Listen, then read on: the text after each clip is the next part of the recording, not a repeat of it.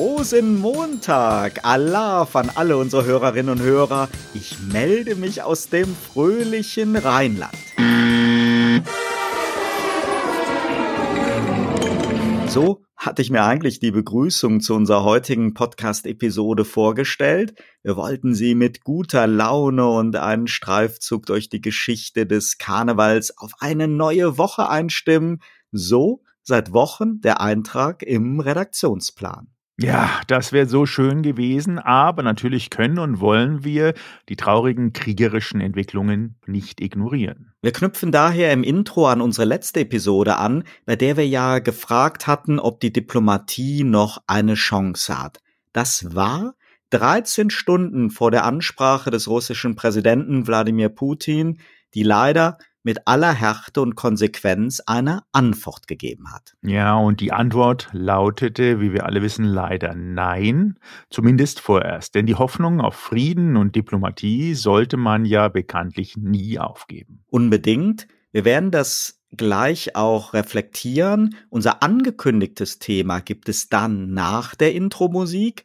Wer unserer Hörerinnen und Hörer nicht aus einer der Karnevalshochburgen kommt und sich ohnehin fragt, warum die Jecken trotz Corona und nun auch noch trotz Krieg in der Ukraine lustig weiterfeiern, die haben dann die Wahl, rechtzeitig abschalten oder sich mit uns ein wenig auf die Geschichte des Karnevals einlassen. So machen wir es und wir hoffen natürlich, liebe Hörerinnen und Hörer, dass Sie dranbleiben. Mein Name ist Michael Gebert und ich begrüße Sie zur Episode 73 der Turtle Zone Tiny Talks. Natürlich zusammen mit meinem geehrten Co-Host Oliver Schwarz, der heute nicht im Studio ist, sondern direkt aus Köln zugeschaltet. Ja, in der Nähe von Köln, in Brühl, um für alle Ortskundigen ein wenig exakt zu sein, auch eine Karnevalshochburg. Ich bin aber nicht in meinem Schildkrötenkostüm, selbst wenn ich als Rheinländer schon verstehen kann, wie sehr sich alle in den Brauchtumszonen gefreut haben, dass am letzten Donnerstag der Weiberfastnacht endlich wieder irgendwie gefeiert werden konnte. In den Brauchtumszonen allein dieses Wort ist, finde ich, schon sowas von Deutsch. Aber dann kam Wladimir Putin und unsere Hoffnung auf eine friedliche Lösung des Ukraine-Konflikts war erstmal dahin. Und alle Friedenstauben und noch bis Montag früh unverbesserliche Diplomatie-Jünger, so wie wir beide, stehen jetzt als blauäugige Naivlinge da Jetzt ist jedem der 80 Millionen Sicherheitsstrategen klar, dass Putin von langer Hand den völkerrechtswidrigen Angriff auf die Ukraine eiskalt geplant hat und die harschen Stimmen, Warnung, Drohung und Prophezeiungen von Joe Biden, Jens Stoltenberg und Co. mehr als berechtigt waren. Macron und Scholz seien düpiert, so die Stimmen, und müssen erschreckt aufwachen und die Realität erkennen. Naja, so zumindest etwas zugespitzt oder eigentlich auch sehr, sehr realistisch die Stimmungslage auf Social Media und in der hiesigen Debatte. Leider. Ja, du sagst es und meinst es leider, weil nun genau das eingetreten ist, was Emmanuel Macron und Olaf Scholz noch verhindern wollten und dass sich viele differenziert denkende, politisch und geschichtsinteressierte Menschen, wie auch wir, nicht vorstellen konnten. Dass Wladimir Putin jetzt seit Jahren schwelender Konflikte in der Ostukraine zu einem kriegerischen Invasion bereit ist, in dem Großteile der Ukraine auch ausgeweitet werden und gleichzeitig das schon löchrige Tuch des diplomatischen Dialogs mit dem Westen zerschnitten hat, ist nicht nur traurig, sondern auch erschreckend. Es macht jeden friedliebenden Menschen wütend, denn Putin löst einen Krieg aus, der nicht nur den Menschen in der Ukraine Angst macht und für viele unnötige menschliche Opfer, Tragödien und Zerstörung sorgen wird und die letzten Tage auch schon gesorgt hat, sondern weltweit all denen Auftrieb geben wird, die auf Waffen und Aufrüstung setzen und in Russland ohnehin das Reich des Bösen sehen und in Putin den Teufel. Entspannung ist damit in ja, allerweiteste Ferne gerückt und derzeit gibt es nur noch wenig Offenheit für Stimmen, die versuchen einzuordnen und zu erklären. Der zarte Versuch von manchen Russland-Experten, Politikern, Historikern oder Korrespondenten, irgendwie eine Kausalkette oder etwas differenziertere Erklärung zu finden, ist momentan zum Scheitern verurteilt und darin ist spätestens seit letzter Woche Wladimir Putin schuld. Ja, traurig und auch da kann man wieder nur sagen, Leider. Denn natürlich ist die Geschichte Osteuropas nach dem Zerfall der Sowjetunion nicht so unterkomplex, wie sie im kommunikativen Narrativ des neuen Kalten Krieges 2022 erzählt werden soll. Und den Versuch, Putin zu verstehen, so sehr man seine Aggression gegenüber der Ukraine auch verurteilt, sollte eigentlich diplomatischer Standard sein. Denn irgendwann muss es für eine friedliche Lösung zum Wohle der Ukraine und uns allen zum Wohle Europas somit ja wieder Verhandlungen geben. Es sei denn, man glaubt an die ultimative Kraft von Sanktionen, Boykotts und unendlich vielen Waffenlieferungen oder an eine Niederlage und einen Rückzug Moskaus. Was natürlich jeder weiß, aber derzeit kaum einer sagen oder hören will. Du hast da absolut recht. Und in der Tat hat Putin ja die Tür auch knallend zugeschlagen. Es bleibt dennoch zu hoffen, dass hinter den Kulissen neben der Abstimmung über ein geschlossenes Auftreten gegenüber Russland doch auch Gedankenspiele für Verhandlungskorridore stattfinden. Die Situation ist äußerst volatil und verfahren und es ist ja wirklich auch ein Teufelskreis. Keiner kann und will der Ukraine ihre Unabhängigkeit und territoriale Unversehrtheit absprechen. Aber es geht dem russischen Präsidenten ja offensichtlich um sehr viel mehr als um die Unabhängigkeit der beiden Volksrepubliken im Osten des Landes. So wenig seine Forderungen, seine Vision oder auch seine vermeintlich verärgerte, gekränkte Seele diese Aggression und die Eröffnung des Krieges rechtfertigen, sollte man sie dennoch ja nicht komplett ignorieren. Ja, und jetzt wird ja plötzlich von einem Krieg mit Ansage gesprochen. Und du hast in unserer letzten Episode ja auch von einem langen Dokument aus dem Dezember gesprochen, das sich offen auf der Webseite des Außenministeriums von den Russen befindet. In der Öffentlichkeit wurde dagegen im Westen lieber das Bild eines fast schon wahnsinnigen, unberechenbaren Despoten gezeichnet. Putin hat immer wieder klare Signale gesendet und seinen Unmut artikuliert, aus seiner Sicht komplett ignoriert zu werden. Das ist ja trotzdem keine Rechtfertigung. Argumente und Forderungen zu kennen, heißt ja nicht, sie auch zu akzeptieren. Und natürlich haben alle Staatschefs, Berater und Experten, die das genau kennen und auch geschichtlich einordnen können. Dennoch wurde lange verpasst, darauf zu reagieren. Das hat jetzt gar nichts mit einer Schuldfrage zu tun, sondern ist eher ein Symptom dafür, dass es die nun viel beschworene Einigkeit in Europa wahrlich nicht immer gegeben hat und auch die Interessen der USA noch wieder ganz eigene waren und auch sind. Macron und Scholz haben, glaube ich, verstanden und gehandelt und sich diplomatisch engagiert, statt nur zu drohen. Dafür gebührt ihnen von meiner Seite aus großer Dank. Ob das irgendeine Chance hatte oder wir mit mehr und früherer Diplomatie ein Eskalieren und den Krieg hätten verhindern können, weiß niemand und wäre jetzt auch vermessen zu behaupten. Aber es war den Versuch mehr als wert und hätte auch früher mit Sicherheit nicht geschadet. Mir fehlt einfach der Glaube an die Sanktionsspirale und die Aufrüstung mit Worten und Waffen. Nenn mich derzeit ratlos. Ja, Oliver, nicht zu Unrecht, aber du hast von der Volatilität der Lage gesprochen und insofern geben wir natürlich die Hoffnung nicht auf, als Pazifisten und Friedenstauben auf ein baldiges Ende des Krieges und einen möglichst langen europäischen Frieden. Bislang sieht es leider erst einmal nur nach Verlierern und Tragödie aus. Olaf Scholz sagt ja nicht zu Unrecht, Putin wird nicht gewinnen. Und damit meint er natürlich nicht den militärischen Aspekt, so wie das viele verstehen, sondern er meint die zwangsläufige weitere Isolierung Russlands und ihres Präsidenten, zumindest seinen latenten Wunsch nach Respekt und Anerkennung zerstört er damit leider selber. Auch für Putin und vor allem die Bürger Russlands wäre es daher natürlich genauso erstrebenswert, wenn er einen Weg zurück an den Verhandlungstisch findet, bevor alles in Scherben liegt. Da jetzt aber kurzfristig draufzusetzen, wäre dann doch leider wohl blauäugig. Ja, traurig aber wahr. Und wie wir alle wissen, ist es ja immer nicht eine zentrale Figur. Das ist so einfach, wie es dargestellt wird. Es ist ja nicht der Putin allein, sondern er hat Leute um ihn herum, auch viele Militärs, die da definitiv auch was zu sagen haben. Und man könnte sich dennig eher auch viele, viele weitere Aspekte besprechen und vorstellen. Aber lass uns dafür jetzt heute mal einen Punkt machen. Gleich geht es dann los mit dem regulären Teil unserer Episode und der Geschichte des Karnevals. Bleiben Sie unbedingt dran. Sie hören Turtle Zone Tiny Talks, den Debattenpodcast zum Zeitgeist mit Michael Gebert und Oliver Schwarz. Noch einmal herzlich willkommen zur Episode 73.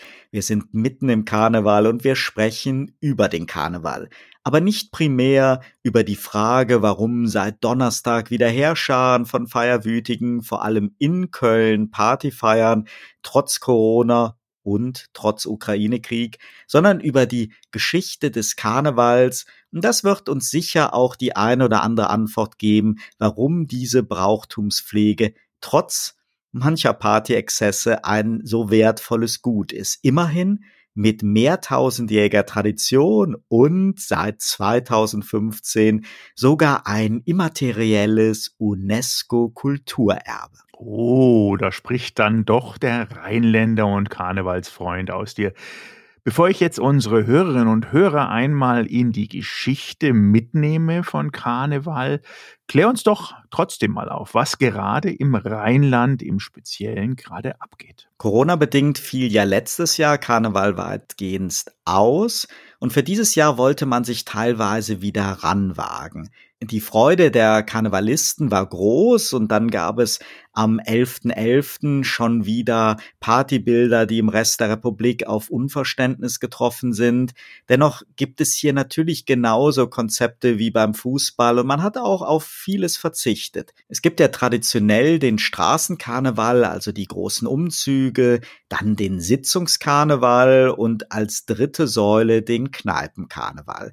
Und der wurde in Köln nun stadtweit mit 2G-Plus-Regelung, aber ohne Maskenpflicht während der gesamten Karnevalstage zugelassen. Ob und wie sich das mehr als stichprobenweise kontrollieren lässt, weiß wirklich niemand. Der Kölner Rosenmontagszug, der ja oft eine Million Menschen anzieht, der wurde zuerst Corona-gerecht in ein Fußballstadion verlegt und dann nach dem Kriegsbeginn in der Ukraine am Donnerstag abgesagt. Stattdessen haben die Karnevalisten improvisiert und wollen heute eine Art Friedensdemo organisieren und auch schon die letzten Tage gab es im gesamten Rheinland immer wieder kleine Demonstrationen, Mahnwachen und so weiter. Und die Sitzung fielen fast alle aus, bis auf ein paar Fernsehformate. Dennoch ging es natürlich am Donnerstag hoch her und neben dem Kneipenkarneval gab es dann, wie erwartet, doch sehr, sehr viele stark alkoholisierte Party-People, die die Gelegenheit zum Feiern genutzt haben und sicher nicht im engsten Sinne der Brauchtumspflege zuzuordnen sind. Das wird dann bis zum Aschermittwoch hier im Rheinland toleriert und uns hoffentlich dann doch auch keine neue Corona-Welle bringen. Das sind einfach in dem Fall hier die kleinen Geschenke an die Volksseele und Karneval ist in Köln wirklich tief mit der Volksseele verankert und ein wichtiger wirtschaftlicher Faktor. Im restlichen Rheinland sieht es mehr oder weniger ähnlich aus, aber Köln ist mit seinen Lockerungsplänen zur närrischen Zeit einfach am weitesten gegangen und man wollte auch aus Traditionsgründen partout nicht auf den Sommer ausweichen, denn der Karneval ist ja auch mit dem kirchlichen Kalender und der Fastenzeit verwoben. Aber natürlich ist der Karneval auch jenseits des Rheinlands facettenreich, von der alemannischen Fastnacht über den Karneval in Venedig bis hin nach Brasilien. Ja, da sagst du was. Und über diese Traditionen und Geschichten reden wir ja heute. Und ich beginne mal 5000 Jahre zurück in Mesopotamien. Denn in dieser Zeit, 3000 Jahre vor Christus, war der heidnische Vorläufer des Karnevals in dem Gebiet, das zum größten Teil dem heutigen Irak und dem Nordosten des heutigen Syriens zugerechnet wurde, ein ganz zentrales Fest, was gefeiert wurde. Eine altbabylonische Inschrift gibt da auch Kunde drüber, dass es wirklich bewiesenermaßen so war, dass der Priesterkönig Gudea zu einem siebentägigen Fest ausgerufen hat, und zwar nach Neujahr. Die Inschrift dort besagt auch schon, dass man sich sozusagen neuer Kleider und neuer Möglichkeiten gewähr und gewahr sein sollte. Dass aus der Sklavin ein Herr wurde, dass aus dem Sklaven ein Herr wurde, dass aus dem Herrn ein Sklave wurde, dass der Mächtige und der Niedere tauschen und dass man sich Kostüme anziehen sollte. Und zum ersten Mal das Gleichheitsprinzip aus ausgelassenen Festen, die dort auch praktiziert wurden. Und dies ist bis heute natürlich ein charakteristisches, wie du es so schön sagst, Brauchtumsmerkmal des Karnevals. Eigentlich war es auch ein heidnischer Brauch und eben nicht ein christlicher Brauch, um den Winter und die kalte Jahreszeit auszutreiben. Und diese Form wird heute noch in den Umzügen im badischen, im schwäbischen und auch im schweizerischen Raum sehr deutlich nochmal nachgebildet. Im Christentum dann entstanden zwei Fastenzeiten. Die eine beginnend am 11.11., .11., quasi zur Vorbereitung auf das Weihnachtsfest. Und die andere beginnend am Donnerstag vor Aschermittwoch zur Vorbereitung auf das Osterfest. Da auch nochmal ganz spannend die Überschneidung der Religionen, denn das Fasten als zentrales Element, die freiwillige Einschränkung der Nahrung ist also in allen Weltreligionen als Opfer, Buße und als Mittel zur Reinigung besondere Zeit im Leben verstanden worden. Und 700 nach Christus wurde ja im Islam eine monotheistische Religion geschaffen in Arabien, die aus Mekka herausstammend von Mohammed gestiftet wurde. Und eine der fünf Grundsäulen ist dann der einen ganzen Monat dauernde Fastenmonat Ramadan. Und aus den Begriffen Fast Nacht und Karneval, wobei lateinisch Carne das Fleisch und Val ohne es, wurde das christliche Karneval und Fastnacht deutlich herausgearbeitet. Die literarisch älteste Erwähnung, 1206, der sogenannten Fasnacht, gab es dann und darauf wurde dann ordentlich auf die Pauke gehauen und das donnernde Leben genossen und ein paar eckige Runden gedreht, was ein Minnesänger, der Wolfram von Eschbach, auch aufgegriffen hat. Dann war also auch zentral das Feiern und das Fröhlichsein im Mittelpunkt. Und so hat sich das sukzessive entwickelt, so wie es heute in Deutschland sehen. Einige Stationen, 1220 nach Christus ist im Rheinland die erste Erwähnung, dann 1467 in Westfalen und 1814 nach Christus in Aachen und Schwaben. Und so sukzessive der Erfolgszug dieses Brauchtums Karneval und Fastnacht vorangetrieben. Vielen Dank, Michael, für diesen geschichtlichen Einblick. Und wir denken bei Karneval international ja manchmal an Rio oder an Venedig, aber selten an Griechenland. Dabei ist die Tradition dort sehr wohl verbreitet, natürlich nicht so in der Größe eines Kölner Rosenmontagszugs, aber doch tief verankert in der griechischen Folklore, was Ganz besonders ist dabei der Karneval von Naussa. Das ist eine Stadt in Nordgriechenland, die Berühmtheit im Freiheitskampf gegen die Osmanen errungen hat. Und die Karnevalstradition ist da sehr eng damit verbunden, da die Tanzdarbietungen an diese Kämpfe erinnern.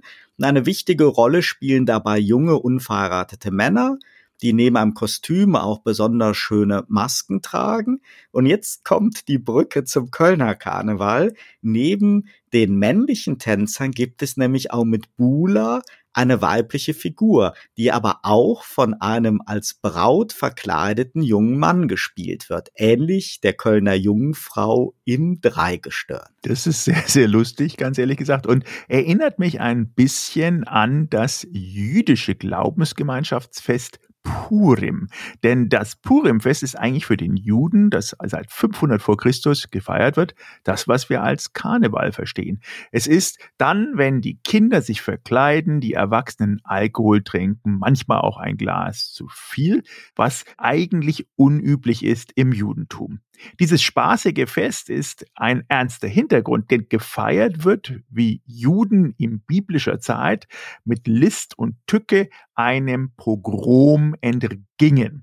Dieses Purimfest wird immer am 14. oder 15. Tag des Monats Adar des jüdischen Kalenders gefeiert und der genaue Zeitpunkt wird dann durch Los bestimmt, denn der Name Purim heißt Lose. Man sieht also, das ganze theatrale und verkleidende Element der Bräuche basiert natürlich immer vorchristlich und auch alle anderen Religionen haben es aufgenommen. Du hattest bereits Griechenland erwähnt, das gleiche gibt es dann auch für Venedig, für Rio ab 1840, aber auch für Russland, denn die russisch-orthodoxe Glaubensgemeinschaft feiert auch Karneval. Die nennen das dann Maslentica. Und dieses Fest ist letztendlich das Fastnachtsfest, die Fastnachtswoche, die im Abstand auch das fröhlichste und lustigste Fest im ganzen Jahr in ganz Russland allerorts eigentlich sein sollte. Ausgelassen vertreiben sich ja die Russen klassisch die ganzen kalten Winter lang gefroren haben, mit großen Bäuchen jetzt die Fastenwoche gehen sie an, essen russische Pfannkuchen, Blinis und versuchen dort sich mit natürlich Wein und Gesang zu belustigen. Und traditionell auch jeden Montag, das ist bei denen sozusagen unser Rosenmontagszug, diesen Montag in der Woche traditionell mit verkleideten Kindern und aber auch verkleideten Frauen und Männern, ja, um die Häuser zu ziehen und zu tanzen. Ja, und Kinder basteln auch große Puppen, die nicht nur geschmückt, sondern auch geschminkt sind ja, die Butterwoche mit dem Pfannkuchen Blini. Und auch in den USA gibt es Karneval, dort französisch Mardi Gras genannt.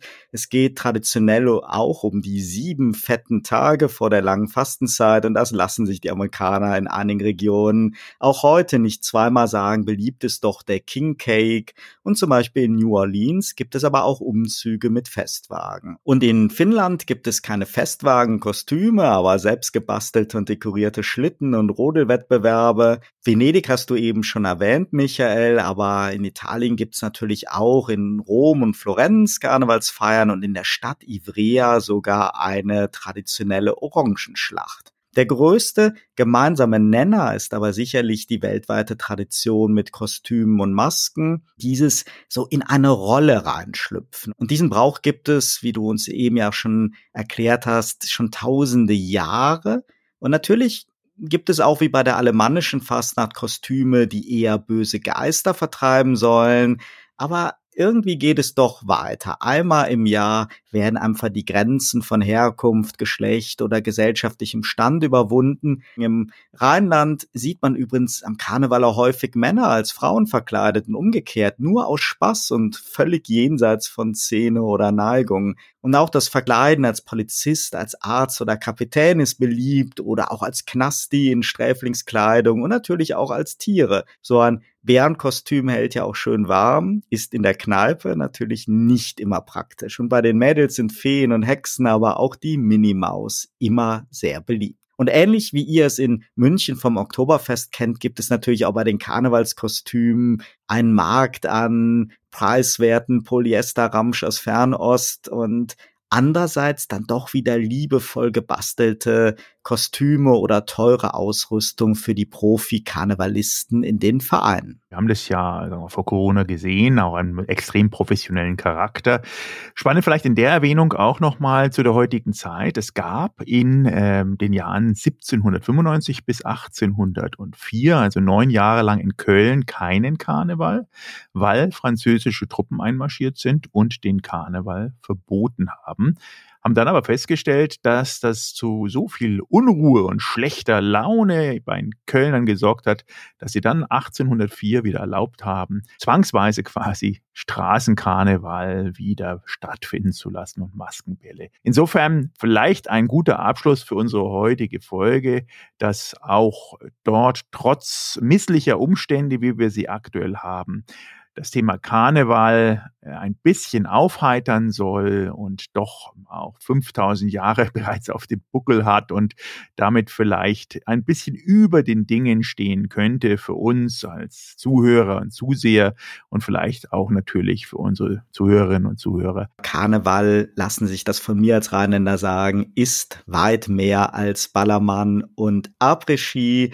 Alaf aus Köln wir freuen uns sehr, wenn Sie nächsten Montag wieder mit dabei sind, denn dann heißt es wieder herzlich willkommen zu Turtle Zone Tiny Talks. Lassen Sie uns einfach wissen, wie Sie die jetzige Woche einleiten lassen, ob Sie Karnevals- oder Fastnachtsfreund sind. Bleiben Sie gesund, bleiben Sie uns treu und in diesem Sinne genießen Sie die Fastnachtwoche und lassen Sie uns die Daumen drücken für den Frieden in Europa und lassen Sie es gut gehen. Turtle Zone Tiny Talks, der Debattenpodcast mit Michael Gebert und Oliver Schwarz. Immer zum Wochenstart auf allen Podcast-Plattformen und auf turtlezone.de.